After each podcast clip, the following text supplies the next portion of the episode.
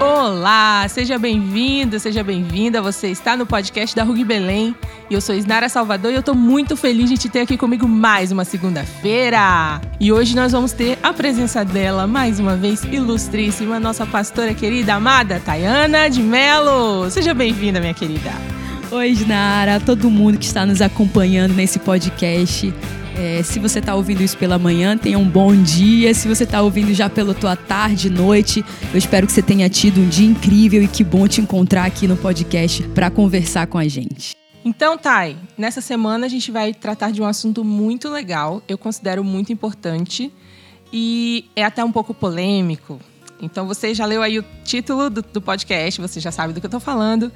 E para começar, Thay, a gente vai trazer um feedback meio que dos últimos acontecimentos. Esse assunto sempre traz polêmicas na internet, sempre traz polêmicas, no, principalmente se tratando do meio cristão. E na última semana a gente teve uma polêmica forte aí sobre isso.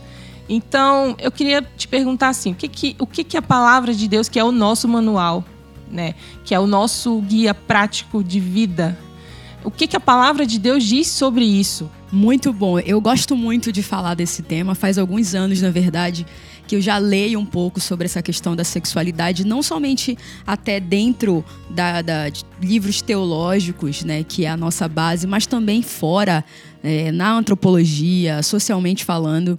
E esse é um tema que, de verdade, chama muito a minha atenção, porque fala da, da história do indivíduo, das pessoas, daquilo, da, da fé delas, do que elas acreditam ser o prazer da vida delas, a busca por prazer e tudo que diz respeito a pessoas é algo que chama muito a minha atenção. Gosto muito disso.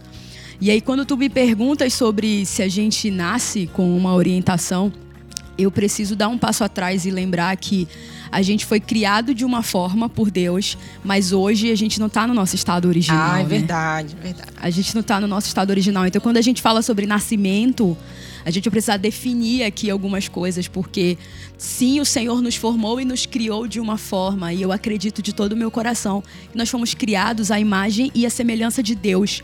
Isso quer dizer que existe em nós, uh, nós fomos criados originalmente com os mesmos atributos, com, com as mesmas características da natureza divina, e isso é chocante, isso é poderoso, porque como agora a gente vive numa realidade pós-pecado, numa realidade né, de queda, a gente morre, a gente pode ter doença, a gente é cheio de limitação, a nossa matéria. Então a gente não se vê parecido com Deus, como Deus, que é eterno, que é infinito. A gente não se identifica com a natureza dele. Então a gente até separa assim um pouco de Deus. Ah, Deus é Deus, eu sou o quê? Só um humano, eu sou um ser humano, né?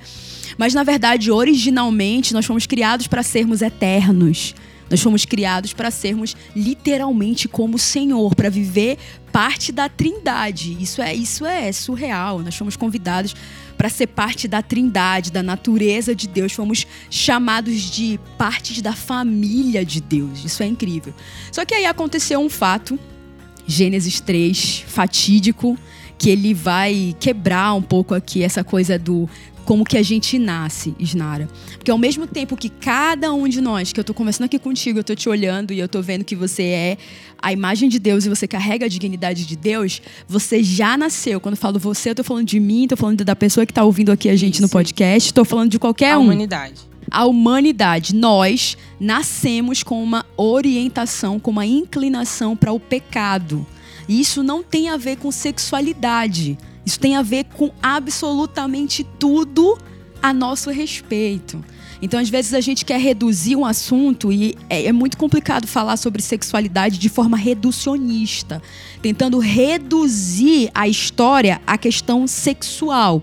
Então, primeiro eu vou ter que dar um passo anterior, porque a questão aqui não é a, a, o problema sexual. A gente já nasce com uma orientação definida, e depois a gente cria problemas ao longo da nossa história. Não, a gente nasce com um problema no coração.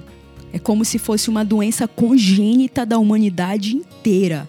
Todos nós nascemos com uma doença no coração. E quando eu falo coração, eu não estou falando desse coração que bate do lado esquerdo do peito ou direito do peito, enfim. Eu não estou falando desse músculo. Quando eu falo coração, eu estou falando diretamente do centro da nossa vontade, do nosso desejo, das nossas emoções. Ela está desesperadamente corrompida do seu propósito original.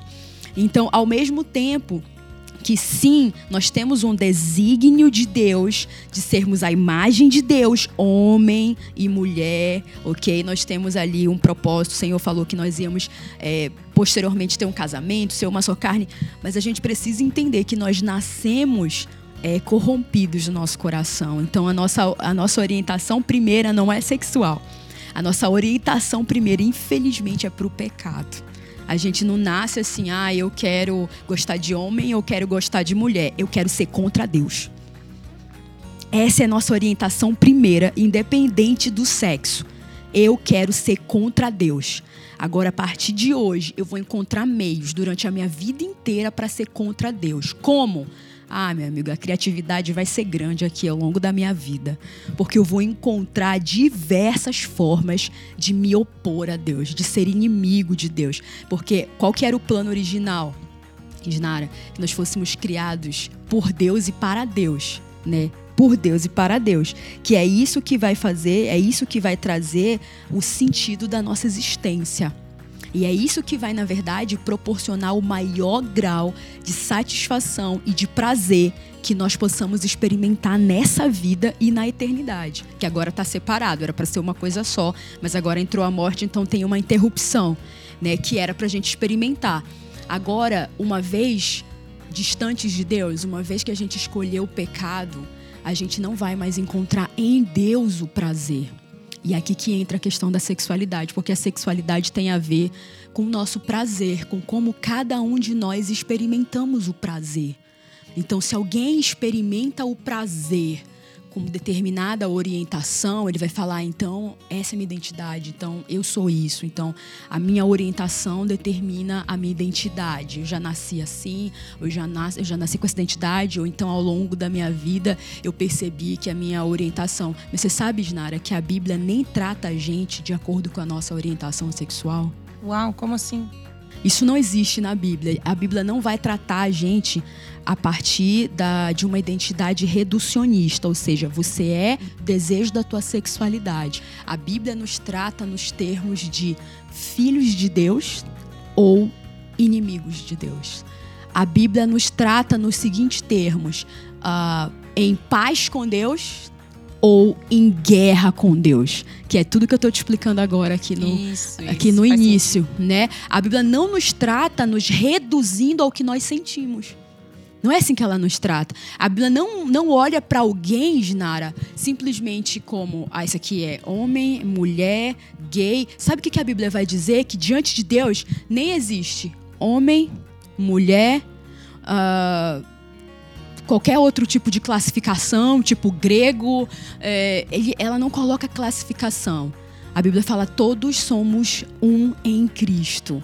Porque ele nos olha segundo a nossa imagem. Então Deus não nos reduz a uma questão de orientação sexual. Isso, na verdade, Nara, é um fenômeno bem recente de estudos que vai mostrar que as pessoas começaram ao longo do tempo a dizer a minha identidade é reduzida a como eu me relaciono sexualmente. Ah, seria tipo reduzir a tua, a tua identidade aos teus desejos? Aos teus desejos, aquilo que você sente. Então, se eu sinto atração por pessoa do mesmo sexo ou pessoa, enfim, de do, me, do mesmo sexo que eu, ou se eu, ah, eu sou re, eu sou identificado dessa forma. E a Bíblia a palavra de Deus, ela me, me coloca numa condição que a minha orientação, na verdade, é em relação a Deus. Porque eu quero fechar essa pergunta com o seguinte, Nara.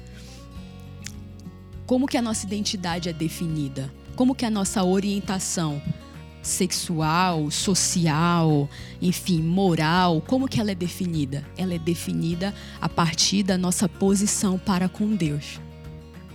Porque o que, que a ciência vai tentar fazer ao longo da história? Ela vai tentar tirar Deus da jogada. Mas o nosso ponto de partida como cristãos é Deus. Ele é o Criador. Então a gente volta. Ei, o nosso ponto de partida aqui considera Deus. Deus existe. Né? Nós o teu óculos foi, que eu já dei esse exemplo aqui, ele foi criado para ti, para Isnara, personalizado. E eu, Tayana, fui criada para Deus. Então Deus existe. Então nosso ponto de partida aqui é o Senhor. Então se o nosso ponto de partida é o Senhor, tinha um propósito no coração dele tinha algo no coração dele. Qual que é a minha orientação? Qual que é a situação atual da vida da Tayana? É como ela está com relação a Deus. O quadro é maior. Ela está em reconciliação com Deus ou ela está em guerra com Deus? ela está agora numa posição de alguém que está sendo é, santificada por Deus no seu coração, nos seus desejos, nas suas vontades, ou ela está totalmente contaminada no seu coração pelo pecado. Então, esse que é o ponto, entende? A gente precisa entender que ao mesmo tempo que sim, uma pessoa nasce homem ou uma pessoa nasce mulher, mas essas mesmas pessoas que quando elas estão lá no hospital, ó, oh, nasceu um menininho, nasceu uma menininha, a gente tem que entender que esse menininho, que essa menininha nasceu com uma doença espiritual congênita chamada pecado. E que ele vai desenvolver ao longo da vida dele diversas formas de se rebelar contra Deus, desde pequenininho, até que a graça e o amor de Deus encontrem ele. OK? E aí então, mesmo que originalmente ele tenha sido criado como homem e como mulher para diversas formas de glorificar a Deus, não somente na sua sexualidade, mas em toda a sua forma de existência, em todos os seus sentimentos, ele vai de alguma maneira tentar é, mudar isso. E aqui eu quero fechar com o seguinte ponto. Eu já disse que eu ia fechar, mas enfim, a gente está conversando e tá vindo bastante vários pontos coisa. sendo fechados, vai. É, vários pontos sendo fechados.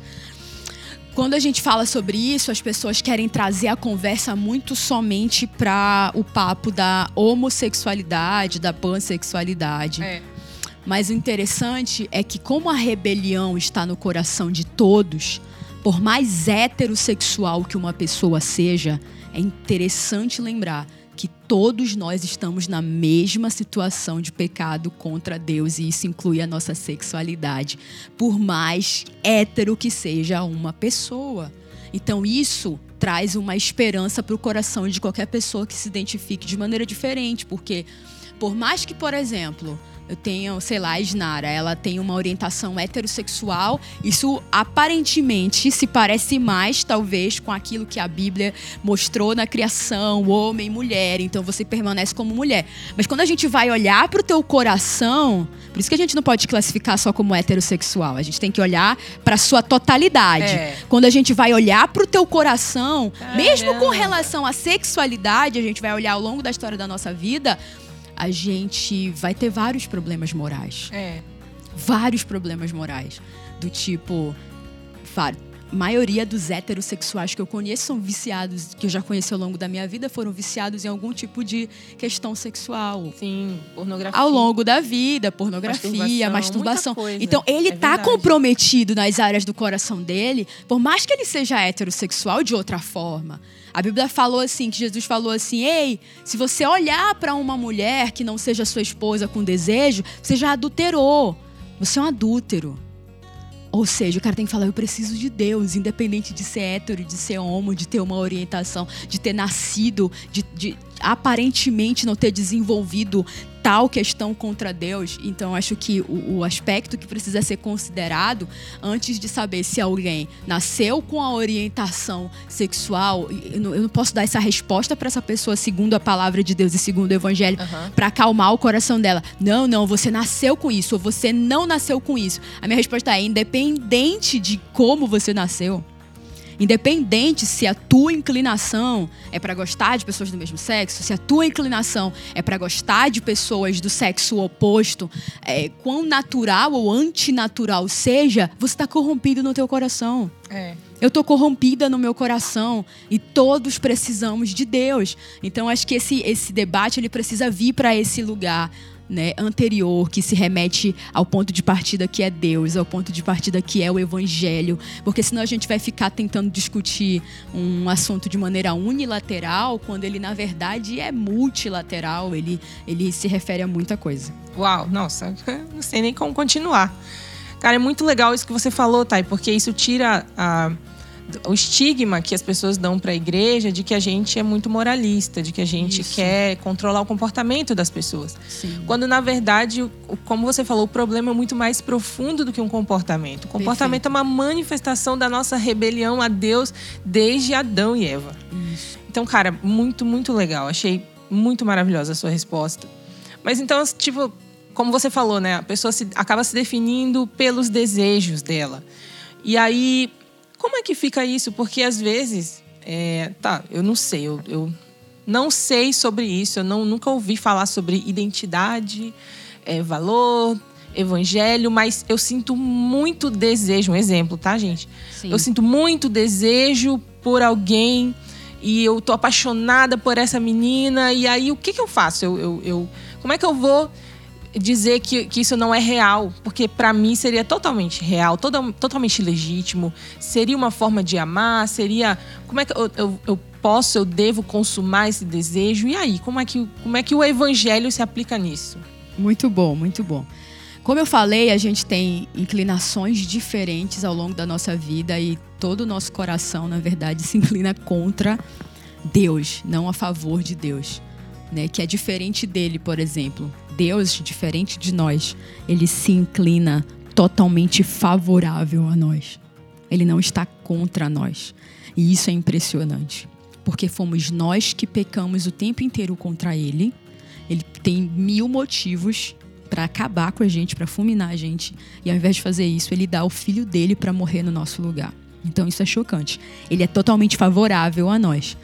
Ao contrário de nós, que temos tudo para precisar dele, para ser grato a ele, para ter bondade, tipo assim, para, meu Deus, para adorá-lo, e a gente se volta contra ele. Então esse é o grande paradoxo da criação com a, com a entrada do pecado.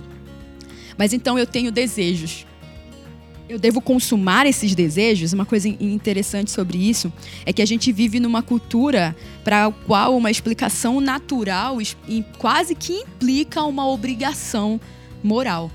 Então, tipo assim, se, eu, se tu me explica naturalmente uma coisa, é quase que se fosse uma obrigação moral. Você tem o direito civil disso. Uhum. É chocante. É, é, chocante pensar sobre isso. Então, por exemplo, se uma pessoa nasceu com desejo, então, cara, se ela nasceu com esse desejo, é essencial para a natureza dela, para ela se sentir feliz, satisfazer esse desejo. Isso, é, isso não faz sentido, como se fosse praticamente uma questão, como eu disse, de direitos civis. Mesmo, por exemplo, é, a gente até hoje praticamente não tem evidência científica nenhuma, por exemplo, no, no todos os estudos de DNA. E eu li um livro Uh, o nome do livro era Nascido Gay, é uma pergunta. Eu esqueci o nome do médico que escreveu porque é americano. Não é um livro cristão.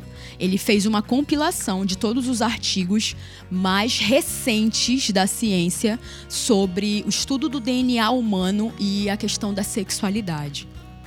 E até hoje, a gente está em 2020, nunca, nunca, Isnara, nunca foi comprovado cientificamente qualquer associação genética ok? Tipo, que uma pessoa tem uma orientação sexual determinada pelo gene. Não existe isso comprovado cientificamente. O que existe, na verdade, a existem algumas informações do nosso gene que são, que, que são mais propensas, mas que não determinam. Porque essa que é a diferença. Por exemplo, você pode ter uma informação no teu gene de alguém lá da tua família, Nara, que foi, por exemplo, alcoólatra. Uhum. E saber que eles conseguem mapear isso no teu gene. Sim. Só que isso não significa que você tem que consumar isso. É como se fosse uma inclinação, é como se fosse algo que você pode vir a desenvolver mas mesmo que você tenha isso, não significa que você é obrigado a desenvolver. Ah, perfeito. Não há qualquer obrigação entre o teu desejo ok? Uhum. E você ser obrigado a consumar aquele desejo. Não, uhum. não há qualquer inclinação. É o que eu falei. Hoje em dia a gente vive numa sociedade em que as pessoas vão te dizer, cara, se você sente, então consuma. Isso, seja feliz a qualquer seja custo. Seja feliz a qualquer custo. Você precisa satisfazer o seu corpo. Então, se você, você não pode reprimir seus desejos. Só que isso é tão louco, porque se a gente for levar isso para outras esferas, a gente vai explodir o mundo e vai acabar com o mundo. Porque se a gente pode fazer aquilo que. Se a gente pode realmente confiar nos nossos desejos e se inclinar, a gente está desprezando a verdade do Evangelho. Porque a verdade do Evangelho diz que sem Cristo todos os meus desejos levam para a morte. E quando eu falo todos, é todos, pessoal. Não são apenas os desejos sexuais. Porque a gente está tentando dividir a vida, a gente está tentando compartimentar a vida em áreas. E na verdade, esse é o problema que muitas vezes aconteceu com a igreja, Nara. Que você falou do comportamento. Ela tentou compartimentar a vida. E o evangelho, ele não se trata sobre tornar alguém homo ou pan um heterossexual. O evangelho não se trata de resolver questões de comportamento, por mais que a gente tenha ouvido pregar isso nas igrejas o tempo inteiro. O evangelho trata de te dar um coração novo. O evangelho te trata de te dar pensamentos novos. Porque se o pecado afeta teus pensamentos, se o pecado afeta teus sentimentos, teus desejos, obviamente ele vai afetar teu comportamento. E se teu comportamento é afetado, a gente, a, gente mudou a sociedade inteira. Porque se a gente tem uma sociedade afetada nos seus pensamentos, nos seus sentimentos, nas suas vontades, nos seus desejos, nossa, a gente está numa sociedade que é considerada, como disse Jesus aí, jaz no maligno. É. Já pensou todo mundo sem limites nos seus desejos? Nos seus desejos. Então isso, isso é muito complicado porque a gente precisa voltar a pensar no evangelho, a pensar onde tudo começa e tudo começa em Cristo, tudo começa em Deus. Então a gente não não pode esquecer desse detalhe de que a pergunta é eu posso consumar os meus desejos? Eu estou sentindo desejo? Você está sentindo desejo? A pergunta é: quem dirige a sua vida? Quem está no centro do teu coração?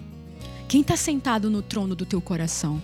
Porque essencialmente o convite de Jesus em Lucas 9 se alguém quiser vir após mim, tome a sua cruz e me siga, não era pegue a lista de regras e vem cumprir as minhas regras, era acredite e confie que eu criei você, que eu formei você, que eu sou a teu favor, em teu favor e não contra você, eu sou teu criador e eu te digo como usar melhor não só a tua genitália, mas como usar melhor toda a tua vida.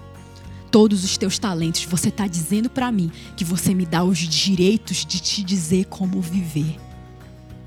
E esse que é o ponto. A gente está devolvendo a autoridade de Jesus para ele a autoridade do Criador para ele. A gente está dizendo: sabe de uma coisa? Eu não sei como viver em família. Eu tenho muitos problemas com a minha família, mas eu te devolvo, Jesus, o meu coração. Será que você pode me ensinar a me relacionar? Eu sou uma pessoa super problemática na minha personalidade. Sabe de uma coisa, Jesus? Eu não sei como viver em sociedade. Eu tenho raiva das pessoas. Não poucas vezes eu estou desejando que alguém morra no trânsito. Eu tenho sentimentos ruins no meu coração, mas eu te entrego o meu coração. Faça de mim a pessoa pessoa que você deseja. Sabe de uma coisa, Jesus? Eu tenho várias confusões aqui na minha sexualidade. Tem hora que eu quero uma coisa, tem hora que eu quero, tem hora que eu quero ficar casado, tem hora que eu quero ficar divorciado. Tem hora que eu tô solteiro em paz com Deus, tem hora que eu tô afogado na pornografia, tem hora que eu tô gostando de uma moça, tem hora que eu tô gostando de um rapaz. Sabe de uma coisa? Todos nós estamos com um problema no coração. Seja na área da sexualidade, seja em outra área. É isso que as pessoas não entendem. Muitas vezes a gente fala de uma forma tão reducionista que as pessoas pensam: ah, o problema tá em ser gay, o problema tá com gay. Não, o problema não tá nisso. Meu Deus, isso é a ponta, o frutinho final do iceberg. Se não for isso, vai ser outra coisa. Se alguém não desenvolver essa questão, vai desenvolver outras questões ao longo da vida.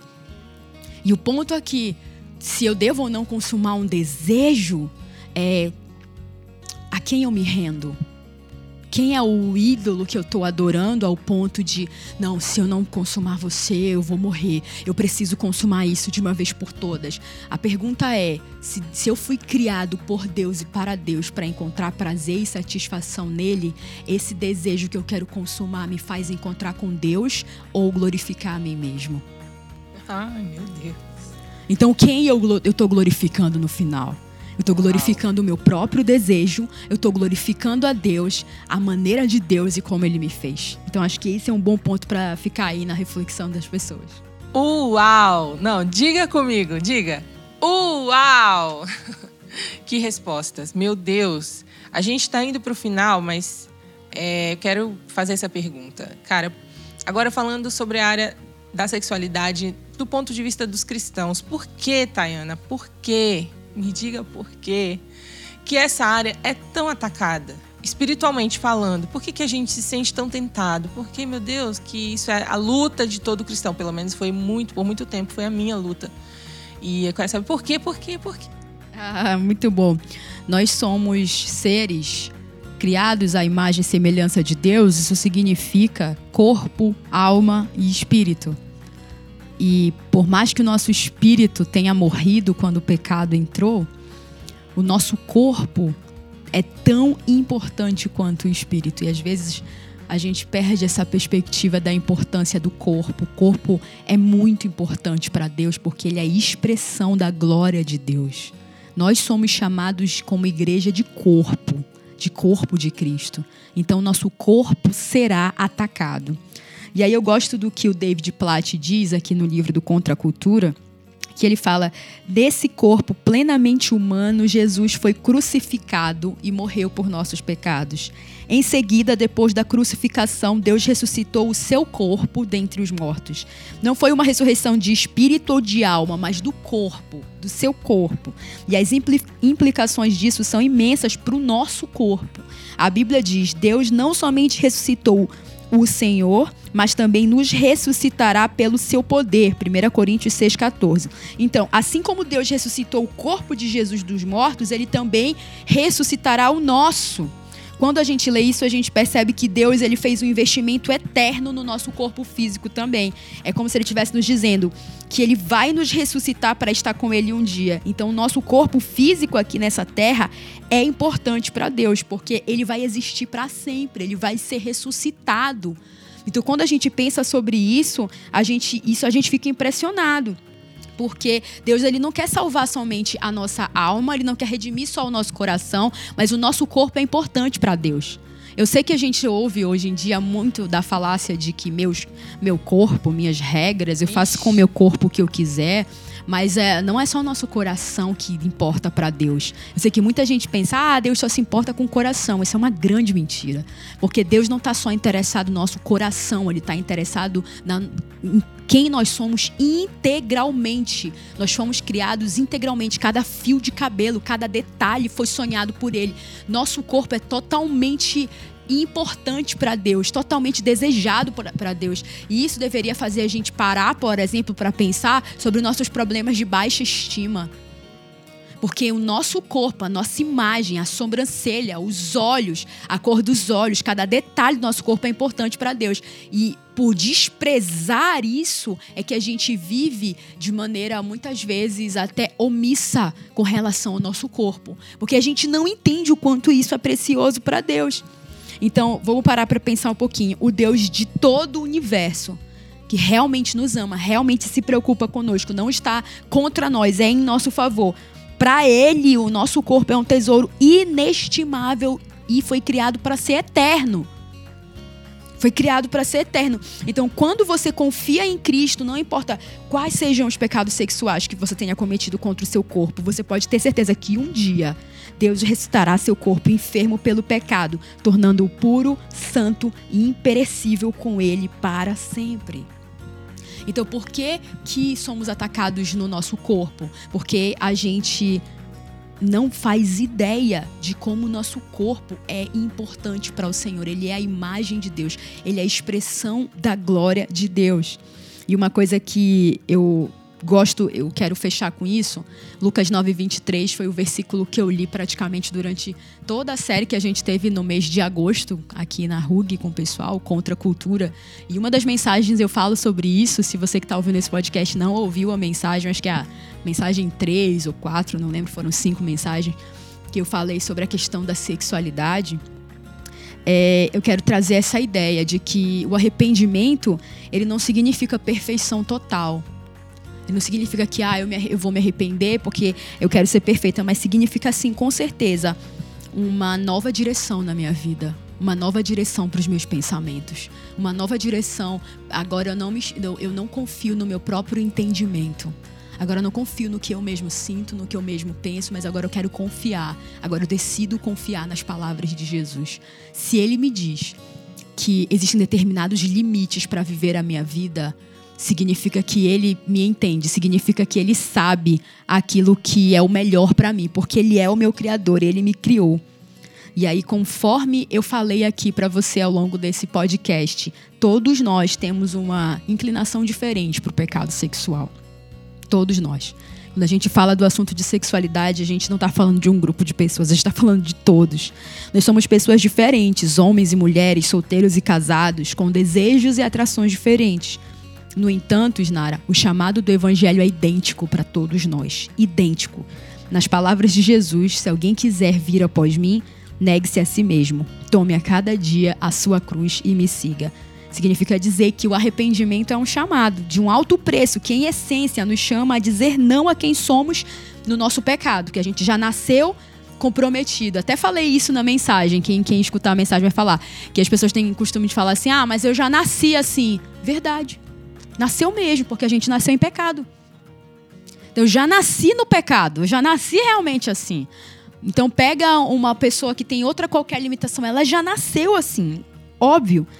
Mas ele é um chamado, arrependimento é um chamado para a gente encontrar uma identidade totalmente nova em quem é Jesus. Isso é fundamental a gente falar numa cultura que praticamente iguala identidade à sexualidade.